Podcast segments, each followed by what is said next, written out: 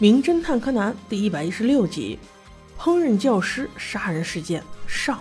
最近原子还真是很忙啊，参加了一个超级高档的法式料理培训班，但是因为那里的老师实在是太严格了，自己害怕，而且这一次确实是没有时间去上，所以拜托小兰这么贵的课帮他去上一下吧。小兰倒是无所谓，半推半就的就同意了。但是这个上课的地方在背户镇，离家很远，晚上九点半才下课。小五郎实在是不放心，所以带着柯南跟着小兰一起去上课了。估计还是想尝一尝免费的法国料理好不好吃吧。下午的时候，他们一行三人来到了料理课堂，已经有同学提前到了。老师的一个小助理小宫山小姐接待了他们。这个名字实在是太绕口了，我们就叫助理小姐吧。她向小兰介绍了今天的同学，第一个是一位年约五十的老姑娘，至今还未婚。长相刻薄，是老师的高中同学，在这一集里面最爱在背后嚼舌根。第二位是一个年轻小伙子，他叫西谷先生，是职业的法国料理厨师。而第三位则是老师的儿媳妇儿，据说是一只眼睛长了针眼，所以包扎起来了，有点像女海盗。再来就是小兰了。小五郎问助理说道：“那老师呢？”助理却说：“哦，老师去了美容院，还没有回来。”西谷先生接过话来说。明天为了庆祝老师的料理书大卖，所以要开个酒会，自然提前要去打扮一番喽。老姑娘却说：“切，还有脸庆祝？我看那本书一半的内容都是抄袭人家助理小姐的，她的老脸也不觉得羞愧。”呵呵，这还是老同学呢。就这，助理小姐现在显然有些尴尬，边掩饰边说道：“请您不要这么说，这些都不重要了。在我看来，老师才是最厉害的。”那老姑娘同学却不依不饶地说：“哼哼，你五年的心 血啊，就这样被剽窃了？难道你自己就不难过？”西谷先生从旁应和道：“拜托您姐姐，请您不要这么说吧，人家俩的事儿干你啥事儿？你管得着吗？”这个老女人貌似有些脾气吧，她真是见谁怼谁，对着西谷说：“呵呵呵，你还在这儿当老好人呐？你能这么说，不就是因为你那个老师一直资助你吗？就为了那点钱？”西谷先生闻言有些生气，这是两码事情，有什么关系？别混为一谈。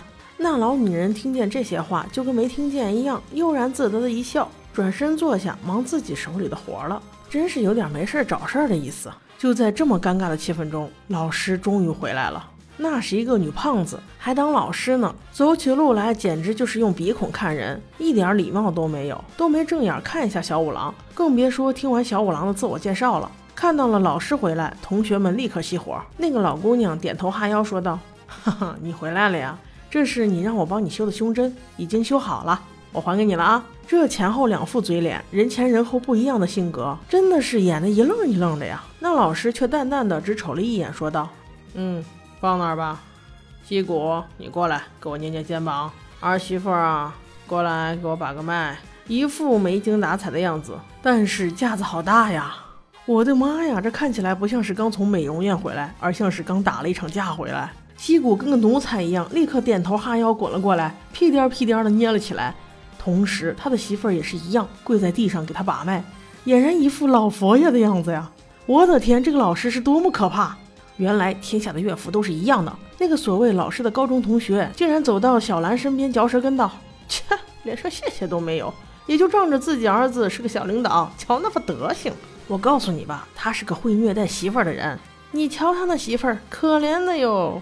小兰她还是个中学生啊，她无奈地问道：“哈哈，听说老师的爱人是不是很早就去世了呀？”那个老姑娘一听，立刻收起了她尖酸刻薄的模样，露出了一副惋惜的表情。是啊，那可是一个值得珍惜的人呐，就差两行热泪流下来，生怕别人看不出来你俩之间有私情嘛。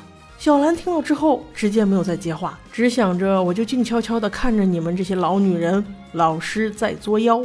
终于按摩也按摩完了，脉也把完了，老师去换衣服了。媳妇儿赶紧取出围裙，开始了正式的教学。这位老师与其说是严格，倒不如说是苛刻。一会儿老姑娘做的不对，一会儿媳妇儿又犯错了，总之就是没有一个人干得好的。话说这个老师虽然这么严格，倒对自己放松的很呢。上个料理课，你没事儿戴个这么大的大金戒指干什么？你不怕弄脏它吗？真是嚣张啊！再仔细观察一下，原来那个西谷先生也戴了同款的大戒指，只不过是银色的。难道你俩还有一腿？怪不得你要出钱资助他呢。在一边的小五郎叔叔看得特别心烦意乱，这么多好吃的又吃不着，所以他想去抽根烟。人家上课挡住了门，他只能走后门。正走到过道的门口，突然就停电了，然后就听到了老师很隐忍的一声“啊”。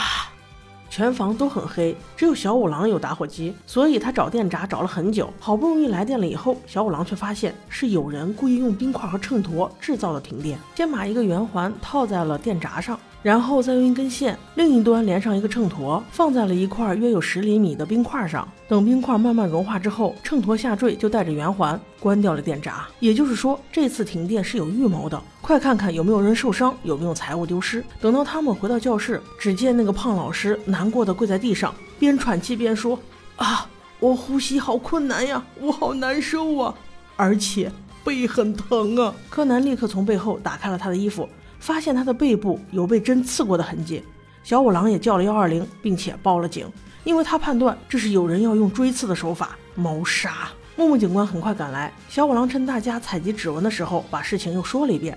当时他虽然没有来得及出去，但是手已经放在后门上了，所以他是知道的后门没有锁。他判断，也许就是有人从后门进来，制造了这起停电，然后又在冰箱里找到了冰镐一类的细针状物品。从背后扎入老师的肺里，这样可以使他呼吸困难，从而导致死亡。而在场的任何人都可以做到。但问题是，凶手怎么能确定老师的位置呢？正想着，高木警官来报，那个出门的玻璃门上并没有留下外人的指纹。值得注意的是，玻璃门外部的把手上指纹非常完整，但是里面的把手指纹很琐碎，就像是被蹭过的一样。也就是说，应该是有人想让大家误会，案发之后凶手逃离了现场，这才故意开的玻璃门。木木听到这些，总结道：“凶手就是你们在场其中的一位。”大家都在瞪大圆眼看他后面的话术时，他却出门接了一个医院打来的电话，回来时却表情凝重地说道：“你们的老师在医院不治身亡，这起案件升级为谋杀案件。那到底谁是凶手呢？我们下集见。”